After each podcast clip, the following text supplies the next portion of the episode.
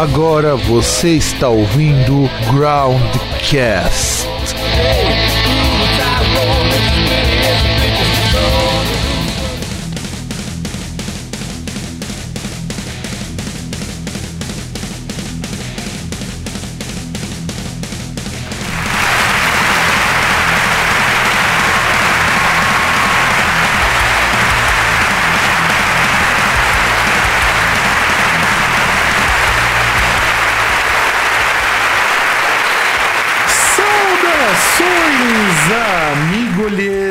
amigalhes do meu, do seu e do nosso programa Groundcast. Estamos de volta depois de uma semana olímpica e diretamente aqui de Santo André, eu, seu host, aquele que fala demais, o senhor Fábio. E do outro lado, aquele que ensinou Pelé a jogar, o senhor César. Oi. É, tem certas coisas que não mudam, inclusive as, as é, vamos dizer assim, os cumprimentos coxos do César. Ah, minhas aberturas onomatopeicas, meu, não tem como mudar. Até porque acabou a Olimpíada, né, cara? Acabou essa, essa parte legal da Olimpíada que é a mini Copa do Mundo aí. O Brasil, depois de 60 e tantos anos, finalmente tirou o cabaço, né? É verdade, é verdade. Que é bom, né? Mas é uma bosta, né? Porque é, é, muito engraçado, né? Que tipo, você vê, por exemplo, você vê o rapaz lá, o Isaquias, acho que Conceição, Oliveira, sei lá, que foi o cara, o canoísta lá, e ganhou três medalhas, duas de prata e uma de bronze. O cara terminou a prova dele de dupla lá, o parceiro dele reclamando porque foi segundo. Ele chegou lá, pô, não, valeu, tal, falou pro cara não ficar bravo, desceu do barco, chegou e fez reverência, ajoelhou na frente da torcida e fez reverência. Ontem o Neymar ganhou ouro lá no Brasil, no futebol. Primeiro lugar, ele fez um gol e começou. Agora tem eu aqui para fazer, para falar que o Brasil tomou 7 a 1 porque ele não tava. E depois quando ganhou o ouro, ele chegou e falou, ele chega e me fala, que era, primeiro ele fala, é que muita gente criticou e tal, e eu não vou pagar maldade com maldade. E depois ele me lança um, agora vocês vão ter que me engolir, tipo. E, e o melhor, no pódio o cara me põe uma faixa na testa, 100% Jesus. Tá, tá humilde, igual igual o JC, humildão. É, é, Exatamente, exatamente, tá? Humildão pra caralho. E aproveitando então esse ensejo olímpico, afinal de contas ganhamos da seleção reserva da Alemanha, o que não é motivo de orgulho nenhum. Mas é a seleção reserva do Brasil, cara.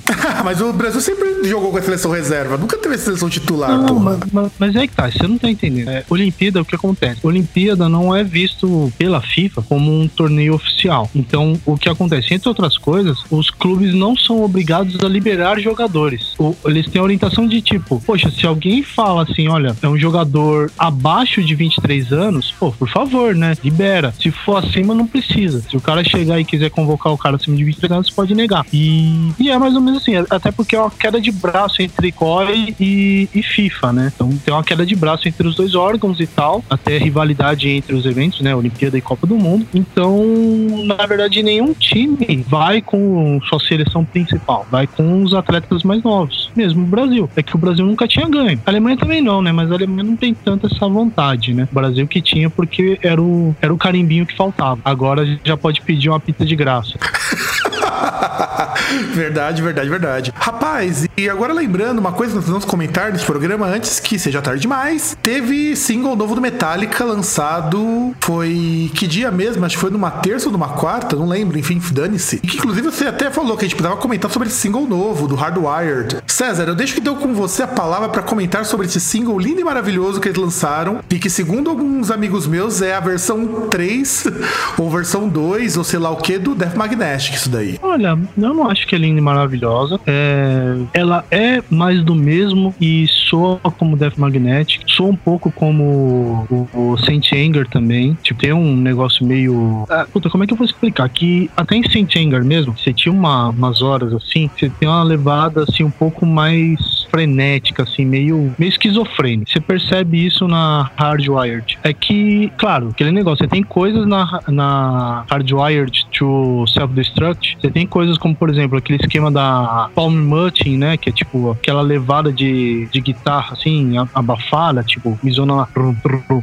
Você tem isso, coisa que no, no Saint Anger não tinha, no Death Magnetic já tinha, né? Então aí eu acho que por isso os caras pegaram, sentiram essa, essa veia do Death Magnetic. Tem alguma coisa assim de inspiração da, da década de 80 e tal, então fica aquele sabor de já vi isso antes. Vai saber até que ponto é algo proposital, é algo oportunista ou não. Sei lá, é, poxa, é, é, aquele negócio. Vendo isso, parece que o Metallic ele tá. Já chegou no fundo do poço, ele já tá tentando subir. O que, de certa forma, é legal. E é legal ver que tanto Metallica quanto vou citar a Megadeth, eles estão pelo menos uh, tentando sair da bosta e ir pra algo melhor. Pelo menos isso. É, é que o Megadeth, ele não tem conseguido isso. O último disco deles ainda é bem ruim. É bem ruinzinho. Só é melhor do que o anterior, que já era uma. Não, mas, mas, mas o lance não é se eles estão conseguindo ou não. Também não acho que o Metallica tá conseguindo. Eu tô falando é, os esforços deles estão indo no sentido de sair da bosta. Tanto que ele vem tentando, desde o Death Magnetic até o Megadeth também, que o, aquilo que ele mostrou mais ou menos no, nesse último disco, a, a, a trazer o Kiko Loureiro pro, pra banda. Você percebe que os caras tentaram dar um, uma qualidade e tal, pegar um cara que, que até assim tem, tem uma bagagem assim, não só bagagem com relação à carreira, tem e tal, mas tem questão de influência, ele tem coisa muito abrangente e é um cara que pode trazer coisas novas. É nesse sentido que eu falo. Assim, é, na verdade, eu até coloco uma coisa que eu senti muito nesse single novo do Metallica. Primeiro que a comparação com Death Magnetic, acho que até os pontos que você colocou são bem válidas. Eu só acrescentaria também que a produção lembra muito Death Magnetic, ela é mais limpa do que dos outros discos, bem mais limpa até do que o Load Reload. Então, isso é uma característica bem do Death Magnetic, trazer uma roupagem anos 80 só com uma produção mais clean. E também tem, sei lá, é, eu ouvindo aquilo ali, lembrei muito do Metal Militia. A música, o estilão da, dos riffs me lembra muito Metal Militia. O que não é ruim, eu falo pra você que não é ruim. Só que essa música, ela conseguiu um grau de comoção tão grande que praticamente todas as bandas de metal, todas, todas, todas mesmo, divulgaram essa música. Meus amigos de bandas divulgaram essa música. E eu acho assim, muito importante que uma banda como Metallica tenha resolvido voltar a fazer o thrash metal que eles sempre fizeram e consagrou a banda. Porque eu acho o seguinte: o Death Magnetic não é um disco ruim. Eu já aviso isso pro ouvinte, caso ele ache que eu vou falar da comparação do Death Magnetic com o disco ruim. Não, o disco não é ruim, mas tá muito longe de ser um bom disco. Tá muito longe. Inclusive porque tem músicas muito longas e músicas muito ruins ali. A gente já comentou sobre ele, não? Não, não comentamos dele. Nós falamos bem brevemente quando a gente tava falando do Master, mas bem brevemente. Então, porque eu, eu lembro de já ter comentado algumas vezes, ter falado quais são os pontos que me incomodam no Death Magnetic. E, assim, ele é um disco, uma boa iniciativa, boas ideias que foram desperdiçadas. Que até nesse ponto que você fala da, das músicas serem muito longas. Música ali que, meu, você tem partes de guitarra, assim, só na introdução, que daria pra, tipo, três músicas. São três ideias, assim, que poderiam virar três músicas de médio pra bom. Na verdade, são... E o resultado final, você fica um negócio meio... Você começa a ouvir a música e tal, aí de repente termina a introdução e você, porra, mas é outra música, é, continua, poxa, o negócio tá meio desconexo e tal. Então, por incrível que pareça. É, é igual disco, tá, porque, toda assim, babação de. Porque assim, por incrível que pareça, ó, é por, totalmente incrível, ó, por incrível que pareça, pra mim, isso me incomoda menos no, no Death Magnetic. Até porque essa coisa de você conseguir fazer uma música que soa como três separadas é algo que eu acho muito foda quem consegue fazer isso bem. Eu acho que o Metallica não teve isso bem executado. Não, não, não, não é, não é, não é isso. Não é isso que eu disse. O que eu disse é o seguinte: os caras eles pegam três coisas, três ideias, por exemplo, vou lembrar qual que é a música, eles pegam três ideias que daria pra sair algo bom e eles desperdiçam. Por exemplo, você pega uma introdução que é totalmente desconexa da música. De repente você tem uma outra parte ali no meio que é totalmente desconexo. Que você olha e fala, meu, mas tá, de onde saiu isso? Tá ligado? Não tem nada a ver com a música. É, e antes fosse, Tipo, sei é- lá. é nisso que eu falo. sei lá, se antes fosse que nem acontece com as bandas de progressivo, que você tem quebra de ritmo, a quebra rítmica, você, se você marca com uma coisa que não tem nada a ver, tipo o Gentle Giant, tá com uma música, um jeito, depois o cara quebra e faz um, um passo quebrado ímpar, aí é uma coisa. Você até entende porque tem uma conexão ali, eu entendo o que você quer dizer. Eu acho que Metallica talvez, isso pode ser que eu esteja falando uma bosta muito grande, eu acredito que eu esteja falando mesmo, tentou soar que nem aquelas bandas de progressivo dos anos 70 que fazia muito isso, só que acho que eles não têm técnica suficiente para poder dar sentido para esse tipo de composição. Eu senti muito isso e por isso que eu não me incomodei tanto, mas eu concordo contigo. É, é bem estranho, por assim dizer. Mas isso aqui é mais estranho. Não, que- mas isso eu, é eu mais acho que não foi intencional. não foi, foi intencional sim, foi, foi. E esse aqui é o problema, porque se não foi intencional, você ainda dá pra dar um desconto, o que não tem como, cara. Uma banda também do Metallica fazer aquilo ali, dizer que não foi intencional, cara, é a mesma coisa dizer que o Saint Anger foi uma bosta porque eles não quiseram que fosse uma bosta. Mentira, eles quiseram sair do jeito que eles queriam. É só a produção que foi cagada. Eu não acho que fosse só a produção, é que é. Saiu do jeito que iria sair lá, do jeito que eles estavam. Tem, não tem o que fazer. É, é aquele negócio, talvez se eles tivessem, em vez de gravar o álbum, tivessem separado assim, tipo, ó, vamos dar um tempo, quem quiser tocar nos seus projetos aí toca, e aí tentar fazer uma coisa diferente. Beleza, quiseram gravar um disco. É, e eu acho que não foi tão interessante nesse ponto, justamente porque o Saint ele sim é uma coleção de boas ideias, e eu falo de ideias muito boas mesmo, que uma má produção cagou, uma má execução ficou ruim, e que ironicamente essas músicas do Death Magnetic e também do Saint ao vivo, que eu cheguei a ver alguns vídeos, elas ficam muito boas, cara, de verdade. Não são músicas ruins, não. É, eu acho que no disco elas não funcionam. Isso que eu acho estranho vindo do Metallica. Você tem que pegar uma música, sei lá, uma Master of Puppets, que funciona tão bem no álbum quanto num disco. Eu acho que num ao vivo. Eu acho que no ao vivo funciona até melhor, mesmo com as limitações que eles têm lá para tocar. E o Death Magnetic e o Saint Anger são discos que, se eles nunca tivessem sido lançados de ficar só ao vivo, funcionariam bem melhor. Então, Saint Anger nunca ouvi uma faixa. É, do Death Magnetic, que eu ouço e eles tocam bastante, aquela é, Broken Beaten Scarred, que é uma música mais ou menos legalzinha tal. A letra fala um negócio lá, uma superação e tal. E, tipo, porra, vou lá, eu apanho, apanho, apanho e continuo. Tipo, lance meio rock balboa, até, até legalzinho, sei lá. E assim, é, tá na média. É 6,5, 7. Funciona no, no show também. A, até porque dessa questão de você conseguir engajar a audiência, chamar a audiência, tipo, chega lá, porra, isso aqui é pra vocês, porque aquilo que não, não te mata deixa vocês mais fortes e tal. E aí os caras vão lá, se envolvem, nesse ponto, nesse sentido. Foi a única que eu ouvi. Então, mas eu vi uma outra também, acho que essa também eu ouvi, e assim, foi o que eu falei. Eu acho que ela ao vivo funciona. De verdade, eu acredito que ela funciona e funciona aliás, muito bem. Eu, aliás, eu ouvi também Cyanide porque eu lembro que antes deles lançarem o disco, eles tocaram em show. É que nem Foi aconteceu. A que eles, sim, sim, sim. Inclusive, também no Saint Anger, antes deles lançarem o Saint Anger, isso a gente não comentou no programa sobre o Master, mas vale a pena fazer essa retificação. Eles lançaram uma música ao vivo, que foi a Frantic. E ao vivo ela era legal, cara. Por isso que o pessoal botou uma puta de uma pilha que o disco ia ser legal. Cara, eu não cheguei a ouvir, não. Mas tem. É, essa eu não cheguei a ouvir. Na época, inclusive, é, a MTV transmitiu essa música ao vivo, pra você ver como que faz tempo. E acabou saindo aquilo ali que saiu. Bom, vamos fazer nossas indicações então, César? Acho que sim, né? Então, Vegeta, já sabe, né?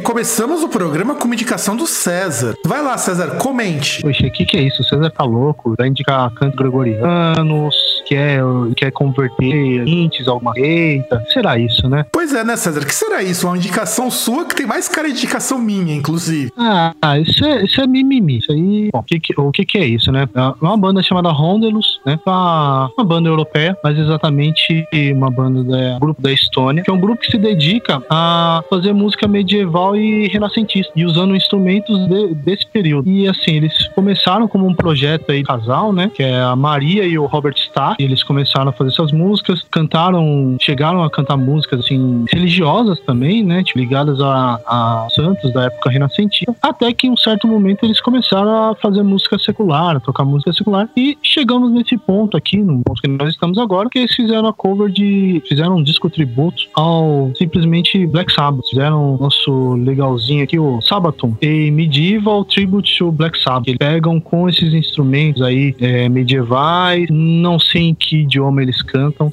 E infelizmente no Spotify tem um pecado que na versão que eu conheço tem que o nome das músicas era traduzido aí para uma latim, não sei. Não era muito divertido. Você vê, por exemplo, War Pigs não era War Pigs, era outro nome. Acho que era Verres Militar. E aí você tem versões assim, meu, tem nada a ver com as, com as músicas originais, né? Inclusive nós estamos ouvindo de fundo o cover de a versão de War Pigs, né? E assim, é um negócio acima da média. Tudo bem que tem coisas que tipo Junior's Eye, totalmente desnecessária. A música que é desnecessária até na, na carreira do Black Sabbath. Imagina num tributo, mas o resultado no final ele é totalmente acima da média. Então, deixa eu comentar então, agora que o César colocou Rondelus, né? As músicas são todas convertidas pro latim. Se eu não estou enganado, é latim eclesiástico, que é, não é a mesma coisa do latim que se falava em Roma.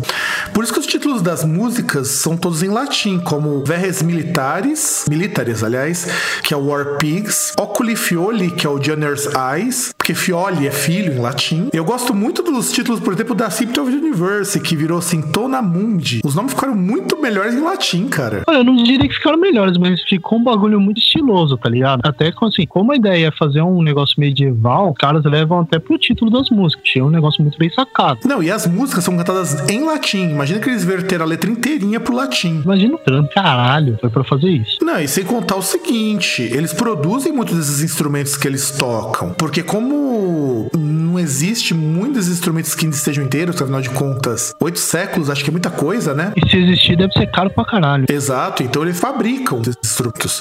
E, e só pra o público saber, ó, olha os nomes, dá, dá ótimos nomes de bandas de black metal isso aqui, cara. Você tem, por exemplo, Funâmbulos Domésticos, que é o National Acrobat. Post a Eternitate, que é o After Forever, que é uma das músicas mais legais desse tributo. Eu acho muito legal. Tem a Magus, que é a The Wizard, já acho bem mais ou menos essa música. A versão do Sabá é muito legal e a deles eu acho que ficou bem mais ou menos. Tem a Rote Confusionis, Wheels of Confusion. Eles pegaram, se a gente pegar bem, alguns grandes clássicos do Sabá, outras músicas bem lá do B, não sei qual foi o critério de escolha. Por exemplo, eles pegam o Spiral Architect, que é uma puta de uma música, só que antes você tem a Hard Road, que é o Via Graves. É, que, que é uma música que eu acho legal, mas que tá na, naquela fase do sábado que, meu, o, a vaca já tava indo pro break. É, já tinham afundado o pé na jaca há muito tempo, inclusive. Tava, tava foda. Mas eles têm uma versão de Solitude que é maravilhosa. Eu acho muito mais bonita que a versão original. Hein? Spiral Architect, foda. Não, o CD inteiro quase ele é foda. Eu acho que se tirar a Oculi Fioli, Via Graves, que eu acho bem mais ou menos, a introdução, sei lá, da The Wizard, começando da The Wizard, que eu já acho bem ruimzinho, de resto o CD é maravilhoso. É, é um negócio que, porra, aquela coisa que só a indicação minha poderia oferecer. Não, e sem contar o seguinte: o grupo originalmente, o Rondelus, ele tá hoje só com duas pessoas. Provavelmente só com um casal, né? O Robert Stack, que ele continua, e o Tono Roessar. O resto saiu tudo. Porra, até a esposa do cara, velho, que mancada. É, é que eu acho o seguinte: eles são todos músicos. É, isso tem uma classificação em inglês que eu não sei como se traduz no português, são os ensembles, né? Então, uma coisa que é muito comum na Europa é você ter esses ensembles. Olhando até aqui no Spotify, porque o Spotify mostra artistas relacionados quando você olha, e eu recomendo que vocês olhem no Spotify, vai ter um link pra vocês poderem ver. Tem o Música Antiqua, que é outro grupo nessa linha. Tinha um, um grupo de música folk, folk medieval. Eu até pensei em indicar, mas eu não sei se o pessoal vai achar tão legal. Eu acho que o Rondelus é mais ousado, esse grupo que é o Stile Folk, que fez uma versão em latim de uma música do Iron Maiden. Qual? Cara, eu não vou lembrar do Stile Folk, mas ele fez um cover do Iron Maiden, ficou muito legal, Stile Folk. E assim, é, esse tipo de coisa parece muito, muito estranho pra gente, mas é muito, muito bom, muito bacana, porque mostra versatilidade. A gente tem uma falta disso no Brasil, por exemplo, sei lá, alguém pegar uma música do Angra e fazer versão chorinho. Olha, dá pra fazer, né? Eu acho que um negócio que tinha, mas aí já não. Sei lá, eu acho que já nem tem tanto a ver assim. Foi aquele projeto que os caras fizeram lá, tipo, há um bom tempo atrás, década de 90, com Macbeth, o. Do Shakespeare. Do Shakespeare. Ah, não é década de 90, não, cara. Já é nos 2000 isso. Acho que é Anos 2002. 2000. Então, mas acho que foi bem. Não, bem no começo, não foi? Sim, sim, sim. Assim, 2002, 2001, alguma coisa assim. Era a época que o primeiro vocalista do Fates Prophecy, o André Boragini, ainda tava vivo, antes do câncer acabar com ele. E eu sinto falta disso, de verdade, cara. Eu falo que é, projetos assim, lá na Europa é muito comum você ter releituras, só ver o Apocalíptica e tudo mais. E só para poder, agora que procurei aqui direitinho, é num estilo folk, é um disco chamado Satir Cornu e a música 10, a Ao Domestica Una Terro, que é uma música To Tame a Land do Iron Maiden. Justo essa? Ah, cara, eu não sei qual é o critério que esses é, músicos escolhem. E a música é em latim. E assim, a música é muito legal, a música, a versão do estilo folk. Ah, tá. A versão do Iron... falar a versão do Iron. Não, a versão do Iron não é legal, não, cara. É legal mesmo. Inclusive, é... é da Prophecy Productions. Eu acho que vou até conversar com o Stefan, ver se rola uma entrevista com esses caras, meu estilo folk. Pô, e, e, pior que até, assim, até falando da música do Iron, tá ligado, né? Que Justin Land é uma música baseada no Duna, né? Do hum? Frank Herbert, não é? Frank Herbert. Frank Herbert, né? É. Que inclusive foi engraçado porque eles queriam chamar a música de Duna, né? Só que aí o Frank Herbert ele falou: não, eu vou deixar porque eu não quero o livro associado com bandas de rock, principalmente bandas de heavy metal, ainda mais se forem bandas como Iron Maiden. E, de certa forma, ele tava certo, que a música é uma bosta. É, faz sentido ele ter proibido isso. Eu, eu acho assim: o Duna é um livro muito legal para você ter uma versão música do Iron Maiden. Ponto. Cara, então, eu só li o primeiro. Eu falei isso aí com um amigo meu que emprestou o livro, ele achou um sacrilégio, ele quase jogou, tocou fogo em ele. É um livro muito parado. Quando ele tem alguma ação que ele empolga, ele acaba. Normal, cara. Eu não sei por que o cara fica ofendido. O livro é isso mesmo? Ah, não é, porque ele curte pra caramba, mas é realmente porque, meu, o, o Frank Herbert, assim, pô, escreve bem e tal, mas é foda que ele é muito. É detalhista, é, é né, cara? É, é, muita descrição. Não só questão do detalhe, é muita descrição. E como ele é detalhista, cara, ele, ele descreve assim uh, as minúcias do, do ambiente tal. Tipo, ele é quase parnasiano quando ele vai descrever os negócios. Isso é chato pra caralho, muito parado. Ah, não, eu concordo contigo, cara. Isso eu concordo. Respeito de eu gostar muito do Duna, eu acho baita de um livro. Ele podia aprender com um outro escritorzinho brasileiro chamado Graciliano Ramos quando fez Vidas Secas. Ele consegue fazer uma descrição de um lugar seco, árido, sem perspectiva nenhuma, sem ser tão detalhista. Ah, mas também não tem muito o que ver, né? Você tá lá no, no negócio que é seco, tem nada. É tudo... pois é, o Frank Herbert faz isso, né, cara? Faz isso. E então vamos para nossa próxima indicação, César?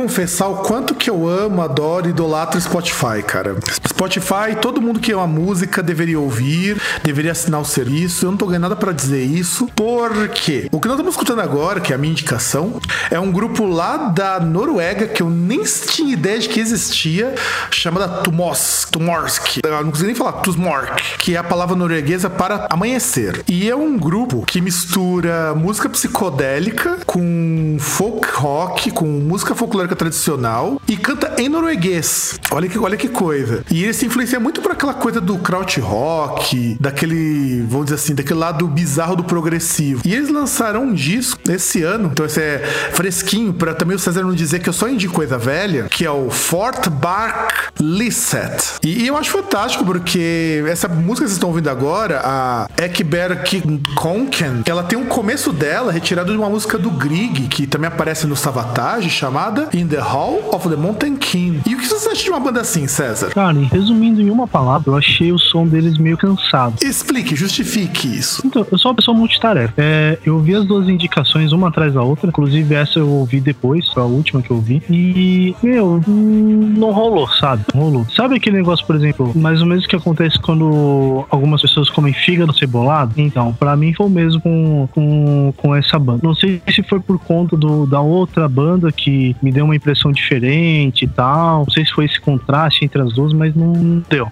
É, é que a minha outra indicação realmente é uma coisa totalmente diferente, embora tenham as mesmas influências, isso que quando eu chegar na de outra indicação, vocês vão perceber, as influências são as mesmas, só que isso aqui segue um lado mais, vamos dizer assim, próximo do progressivo tradicional e o outro, bom, outro é uma viagem que a gente vai comentar mais. Eu gostei muito do Tus Mork justamente porque é bem diferente de qualquer coisa que eu conheça.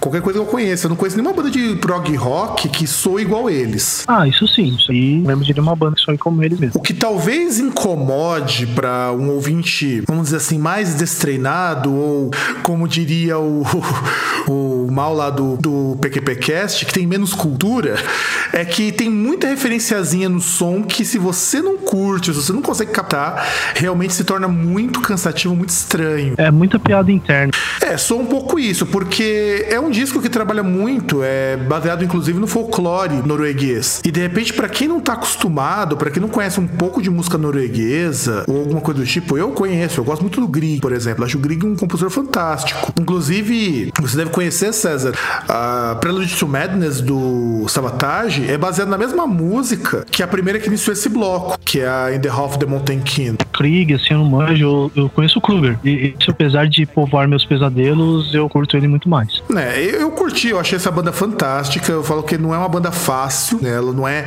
tão facilmente digerível, eu, eu concordo. E, e foi algo tão sensacional, cara, que eu fui curtir lá o grupo, né? Que eu achei muito legal. Adicionei lá no Spotify. E eu descobri que nenhum dos meus amigos curtia. Então quer dizer que é algo muito estranho. Porque normalmente quando eu vou curtir alguma banda nova, que eu descobri no Spotify, tem um outro amigo meu, ou mais de um outro amigo meu, que conhece essa banda antes de mim. O que é ok. Dessa vez eu peguei uma banda que tem quase a mesma quantidade de curtidas que a nossa página do Groundcast. Então é um negócio altamente obscuro. Ah, cara, bota obscuro nisso. Ó, o Tusmork tem 2.543 curtidas. E o Groundcast, a nossa querida e amada página, tem 2.645. Ou seja, nós temos mais curtidas que essa banda. O importante é que a gente tá ganhando. Tem que manter a dianteira. Sabe o que é pior, cara, disso? Eu acho isso muito, muito injusto.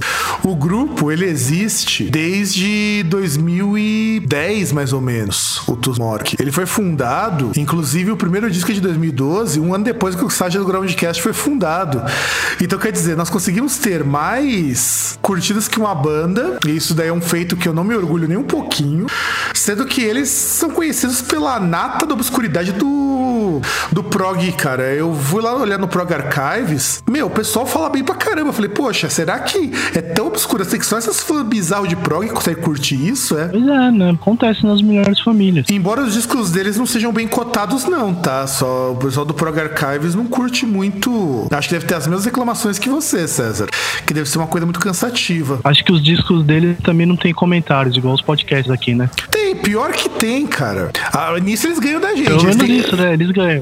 Pelo menos as pessoas escutam o, o disco do, do Tusmork e falam alguma coisa. Não, mas eles escutam, o pessoal também escuta o Groundcast, só que ninguém comenta nada. E aliás, teve um cara aqui que eu achei muito legal. Ele pegou todas essas músicas do Tusmork e ele colocou com qual música, com qual banda ela se assemelha. Eu achei muito legal. Por exemplo, tem uma música chamada Watching the Moon Sail On que parece com a música do King Crimson mais o Arthur Brown. O cara fez um review dando uma nota pra cada música. Você tem ideia do que é isso, cara? O cara dá nota pra cada E música. a média, dá pra passar? Ah, a música que tem nota mais baixa tem 7. Não, me tem. 6. Uma que parecia total tem 6. Então, se não então, mas tem que ver se na média dá pra passar. É, na média passa de ano, que é- se for a média dos estados do, aqui do Brasil, é 5. Se for da Noruega, que é 7 ou 8, é complicado. E aí, então, César, vamos pra sua... Vamos pra sua indicação, então, César? Então vai, César, chama a sua indicação. Chama indicação ou chamo o nosso lacaio? É, chama, chama o Lacaio, vai, chama o Lacaio. Ô, Vegeta, troca o disco.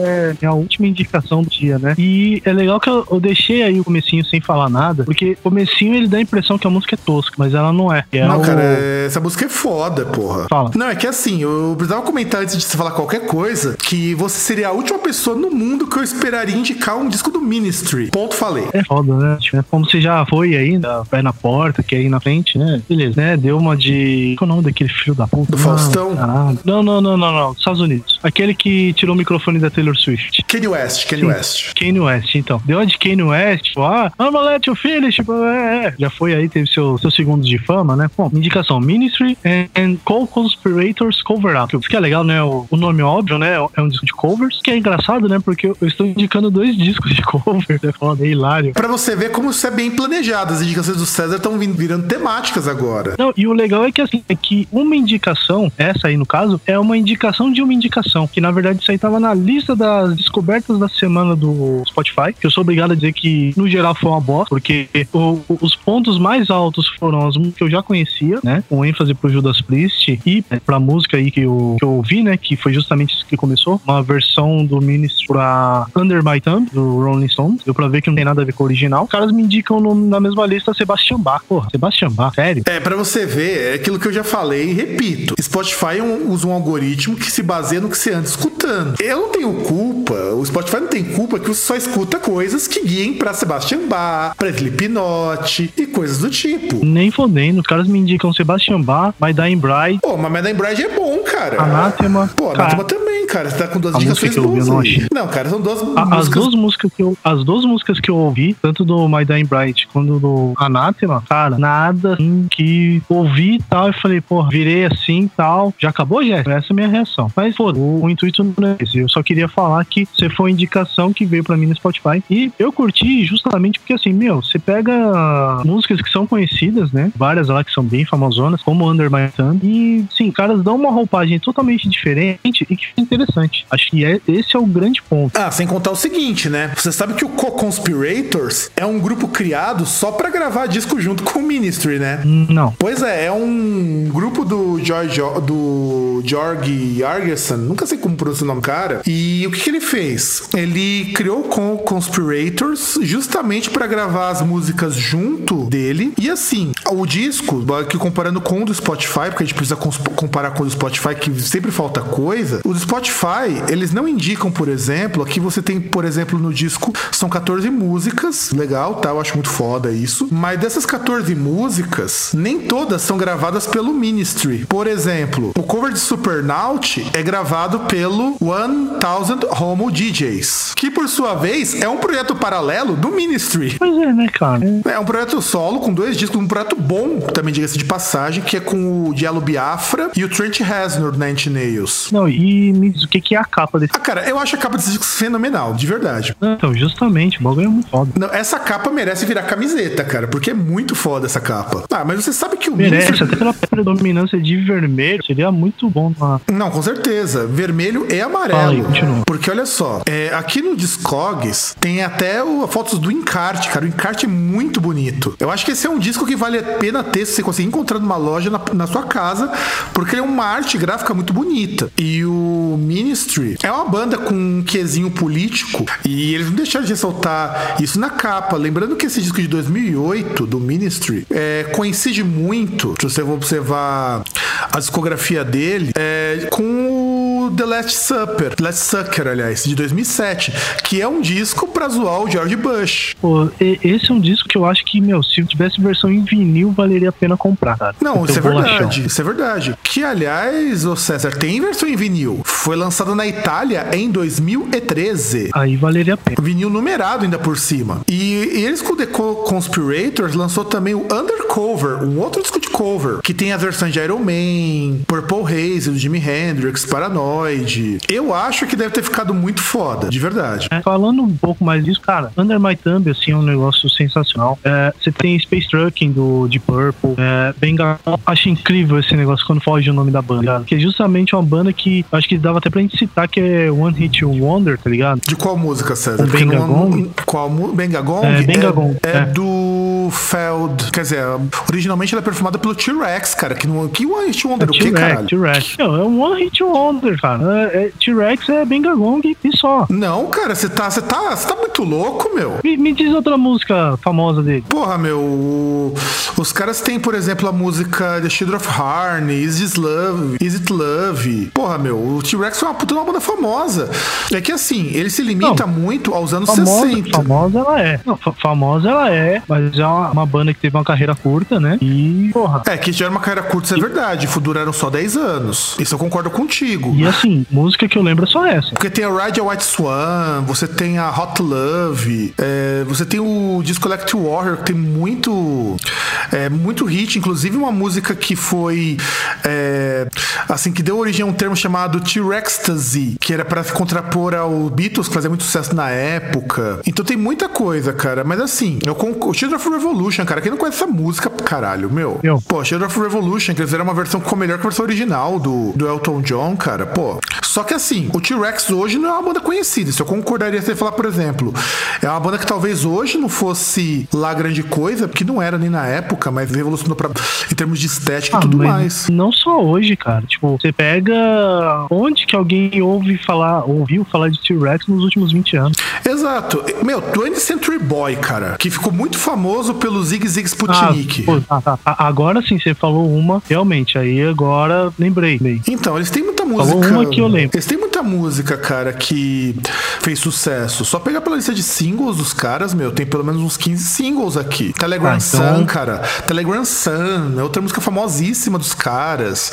Que teve um cover, se eu não me engano, pelo Bauhaus. É, teve um cover pelo Bauhaus, pô. Telegram Sun. Então ele tem muita coisa. Só que é muito restrito aos anos 60. Isso, fato, não, não chegou pra gente. Exceto pela 20th Century Boy por causa do cover do Zig Sputnik. E eu destacaria. Não, se você- então, 20th Century Boy eu ouvi a original. Agora eu lembrei da original mesmo. Eu queria destacar também a Mississippi Queen, cara, que originalmente é pelo Mountain. Essa música, ela sim é um Hit Wonder, cara. Essa E música aí você o- tem também House Blues. que é um grande clássico do Doors, uma versão totalmente diferente. Sim. Tem a What a Wonderful World do Louis Armstrong, que dispensa comentários. Aliás, duas, porque eles fazem duas versões: a versão Três. normal, a versão lenta e a versão rápida. Tem três. Três Só versões. Tanto que a versão, a primeira versão tem 7 minutos, a versão lenta tem 4,17 e a versão rápida tem 3,35. Pois é. É, é fantástico, acho fantástico. Esse disco é muito legal. E, e eu fico feliz de ter indicado o Ministro, que é uma banda que eu curto pra caramba. Olha, aí você pode dar beijos e abraços Spotify, falar, nossa, mozão, te amo, porque isso é mérito deles que me deram uma indicação que presta. E eu gosto, eu, eu, eu já ouvi muito esse disco. Inclusive, o outro disco de covers não é tão legal quanto esse.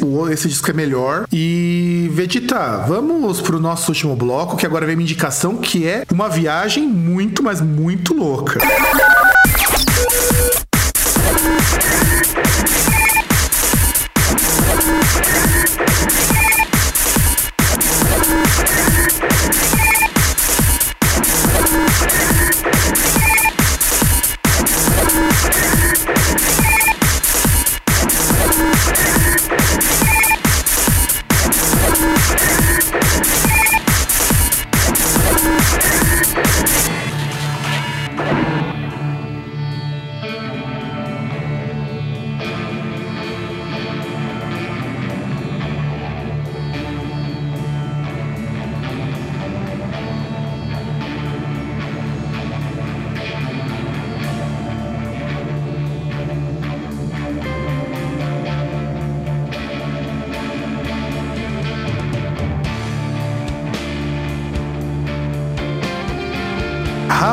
Rapaz, rapaz, agora sim vamos chegar com um disco muito, muito, muito, muito diferente do que o próprio nome da banda propõe. Eu já falo isso porque eu acho. Eu conheci esse grupo, aliás, por conta da indicação de um outro amigo meu, Samsara Blues Experiment, que a despeito do nome não é uma banda de blues. E eu tô indicando o Long Distance Trip, que é o primeiro disco deles, lançado em 2010, que eu posso dizer simplesmente que é do caralho esse disco. É muito, muito bom bom. E antes de eu falar qualquer coisa, César, eu gostaria que você desse as suas impressões desse que eu sei que não é um disco que cairia nas suas indicações do Spotify. Cara, eu poderia falar das músicas e tal, mas tipo, da, das outras músicas, né? Tipo, da, da primeira música tal. Mas tem uma música que pra mim, honestíssima, foi uma balada que é a Wheel of Life, baladinha violão. Eu achei muito convincente, achei muito boa. O som, caras, assim, parece um stoner bastante honesto, um negócio que não é não é pretencioso, vai lá, entrega, promete, é, entrega aquilo que promete, sem muita firula. Foi, foi legalzinho, cara. Assim, não sei se foi uh, por conta de ter ouvido é, é, essa indicação antes, até que a minha opinião com relação a outra indicação foi, foi negativa. É que assim, cara, é que indicar o Tusmork depois do Sansara é bem complicado porque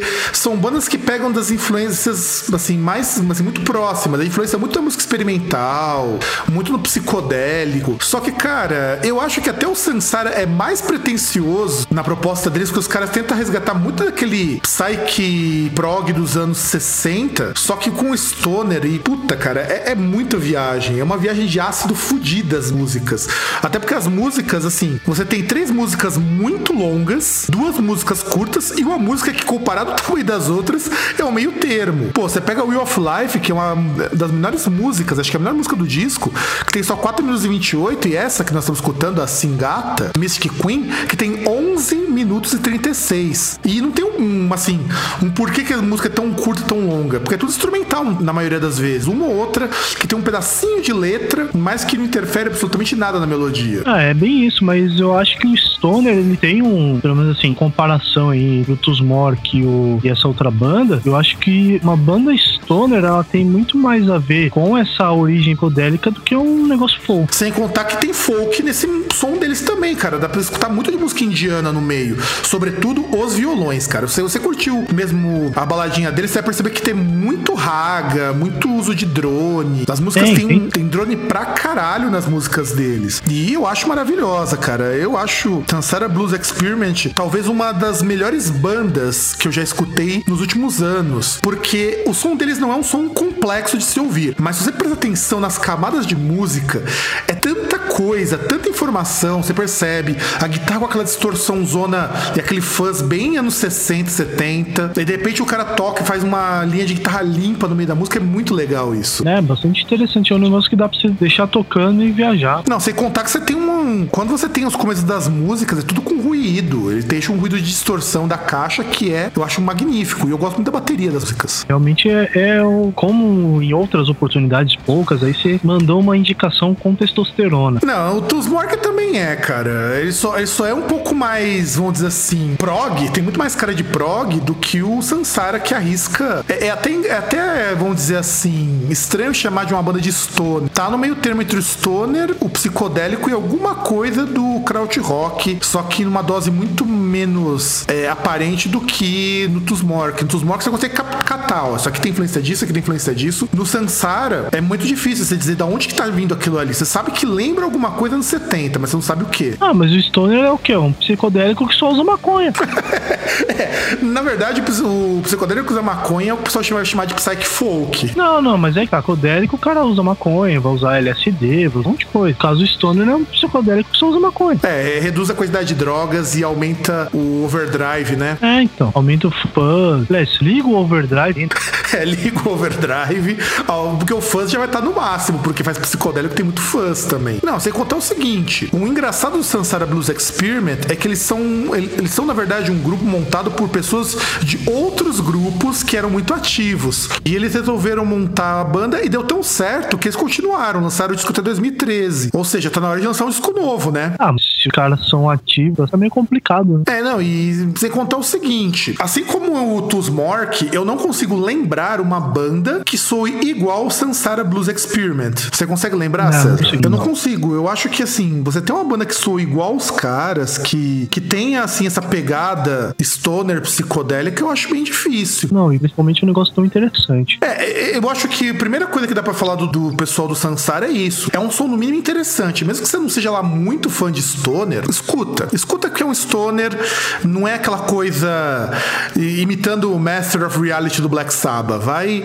vai na fé que, assim, você vai se impressionar com a riqueza de, de sons que o grupo traz. Pelo menos é isso que eu sinto sempre que eu escuto o Sansara. Eu gosto muito desse disco. Os outros eu acho eles muito bons, mas não me chama tanto a atenção quanto esse primeiro. Principalmente o Center of the Sun, que é o EP de 12 é, deles que foi lançado pela World of Sound. Eu gosto muito, muito, muito desse disco. O Waiting for the Flood é muito bom também. Eu acho que vale a pena pegar a discografia e escutar na sequência. Você vai perceber assim: a banda melhora, mas o impacto maior que eu tive foi escutando esse disco. Eu, eu pessoalmente, escutando esse disco do Sansara. Então, é, eu ouvi na ordem que tá no Spotify. Pra quem não gosta de Sony, alguém começa ouvindo Will, é, Will of Light. Então, já, é, porque é a única música que, assim, que assim não curte, porque é que é a mais diferente deles. Assim, porra, é uma balada acústica que é muito foda. Que é, e é muito bem tocada, diga-se de passagem. Você nota, assim, um certo virtuosismo por parte do violão que é bastante interessante. E, e não é um virtuosismo estéreo, não é um negócio babaca. É um negócio que você sente que é bem tocado. Eu, particularmente, recomendaria começar pela primeira, a Singata, por causa do começo com cítara na música. Também. Porque o comecinho com cítara é bem legal. É, galera, todas as músicas são muito foda, cara. Não, não dá pra dizer qual que é menos foda. É, dá pra escolher a favorita. É, exato, mas não dá pra dizer, cara, dá, dá pra dizer que, por exemplo, a Double Freedom, que é a maior música do disco, é uma música, é uma música mais ou menos. Só é uma música longa pra caralho, mas não dá pra dizer que ela é mais ou menos. É, que talvez, dependendo da pessoa, ela pode achar meio cansativo. Resto, Mas vídeos músicas vão de boa. Eu falo que vão de boa. E vamos pro nosso próximo bloco fazer. Bloco, ó, pra ver como que eu tô zoado. Nosso próximo bloco fazer as nossas considerações, César. é, acho que sim, né? Porque afinal de contas a gente já falou bastante coisa aqui. Eu acho que vale a pena a gente agora dizer o que nós achamos. Afinal de contas, nós vamos agora cagar regras e darmos nota para as nossas próprias indicações. Então, produção.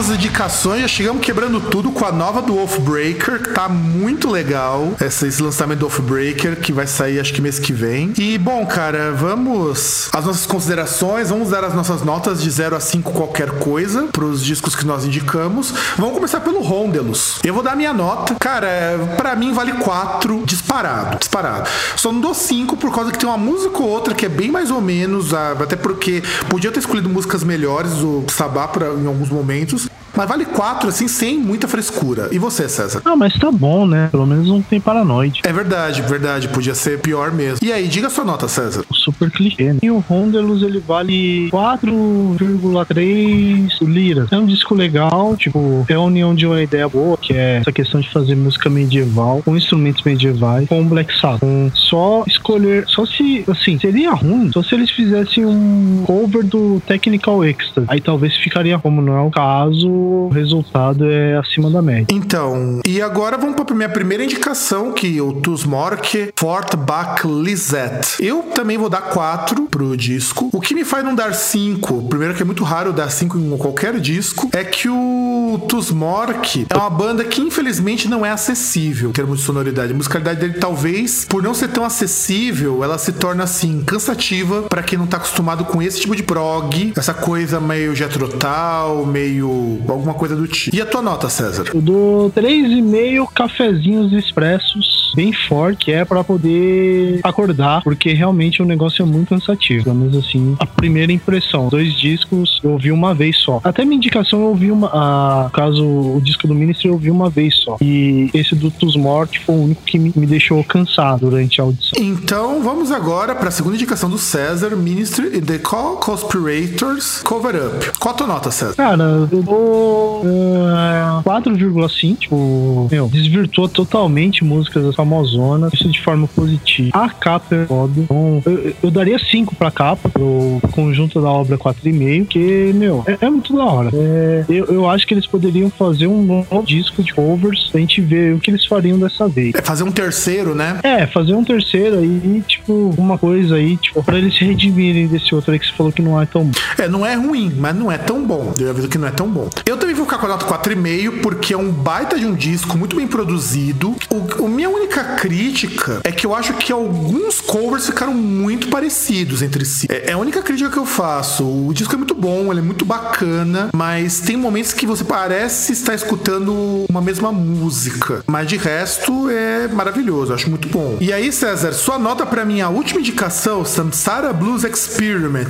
Vamos ver que nota que você vai dar, porque se for abaixo do ministro, eu vou ficar muito puto da vida com você, cara. Ah, porra, já vou com surpresa. Eu dou 4,4. É, vou dar uma nota maior do que o do meu. É, zoeira. Eu, tipo, até pra comparar mais ou menos como eu analisei do Ministry, eu dou 4,7. A, a, capa eu daria assim, achei a capa. Não é foda. Até com esse espírito, psicodelia, ó, a capa bonita. E é verde, né, César? Você tem que descarregar que ela é verde. Que eu sei por natureza que sua cor favorita é verde, né, não, César? Pô, pois é, né? A capa é verde, eu caí de madura aqui agora. Mas, porra, é, é isso, tipo, verde é uma das minhas cores favoritas e sobre o disco, porra, Real of Life é a favorita. É, pra mim ele é impressionante, eu não consigo é, colocar em palavras o que eu acho dessa E as outras músicas, você percebe que ela tem uma, uma coesão, ela tem uma coerência, tem uma linearidade entre elas, sabe? Não tem nada assim que, já fora de lugar, questione porque tal. Tudo parece muito bem encaixado, bem feito. Então, César, essa aqui a gente vai ter que resolver na bala, cara, porque para mim não dá para dar menos de 5 nesse disco do Sansara Blues Experiment, cara. Não dá. Dá porque assim, o disco é bom, todas as músicas, o trabalho de capa é lindo, é muito bonito e é simples, o que eu ressalto que ele é muito simples. Não tem assim, eu gosto muito da primeira música, mas eu não posso dizer assim que ela é melhor que as outras. É, é, é o tipo de coisa assim, porque é difícil dizer que a música se engata é melhor do que as outras. Não, ela é minha favorita porque eu acabei gostando mais dela, não porque ela é melhor ou que as outras sejam piores. Então, menos que 5 não rola pro Sansara Blues Experiment, porque não tem como, cara, não tem. Não, não pode discutir a deles. Se der 5, eles vão ficar muito pretensiosos. É, é, mas assim, é difícil, cara. Isso que a gente até precisa um dia comentar. É muito difícil você pegar uma banda que logo no primeiro disco tenha tudo isso de qualidade. É, e de repente, assim, eu acho difícil. Nem o Iron Maiden, nem o Metallica foram tão bons assim logo de cara. É difícil acontecer isso. Ah, mas isso é lógico. O Iron Maiden, apesar das qualidades, no começo era tosco. Metallica, idem. Até o Angra, cara. Você pega o primeiro disco do Angra, que é uma banda montada. Ele é meio tosco em Just Cry. Ah, não acho que é tosco, mas não é uma maravilha. Não é um Holy Land, né? A gente tem que dizer isso, não é um Holy Land. Ah, mas não é tosco, não acho. Ah, eu acho a Just Cry meio tosquinha, cara. Aquela é, gaita de fogo. Gaita de fogo, não. Aquele acordeão no meio da música não é tão interessante assim quanto ao. Onde? Qual música? Na Angels Cry. Na Angels Cry, que tem um acordeãozinho no meio da música, um trecho de forró. Ao vivo é muito legal. No CD eu acho tosco, acho meio brega.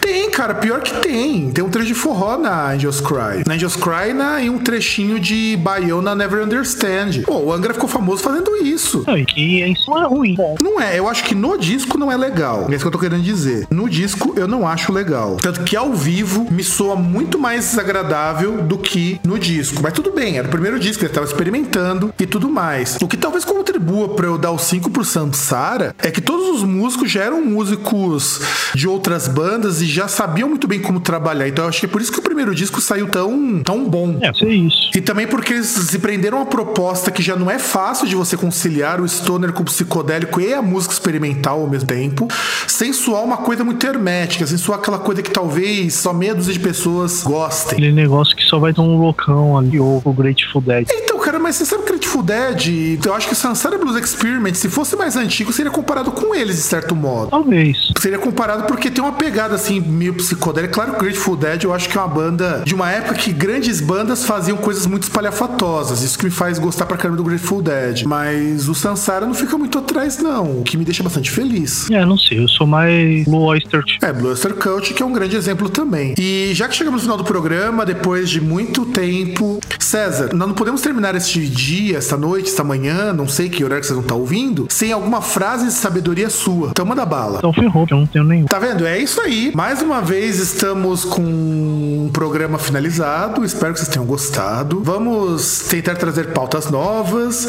Esse Indica, tá fazia tempo que o último Indica também, não tanto quanto do, do Indica antes desse, que foram meses. E eu gostaria de agradecer a você, caro caro mamífero, caro batráquio, caro ser vivente que conseguiu escutar nós dois falando até o final. Esperamos de coração que vocês gostem das indicações. Comentem aqui embaixo e nos vemos na próxima semana. Um grande abraço a todos e tchau!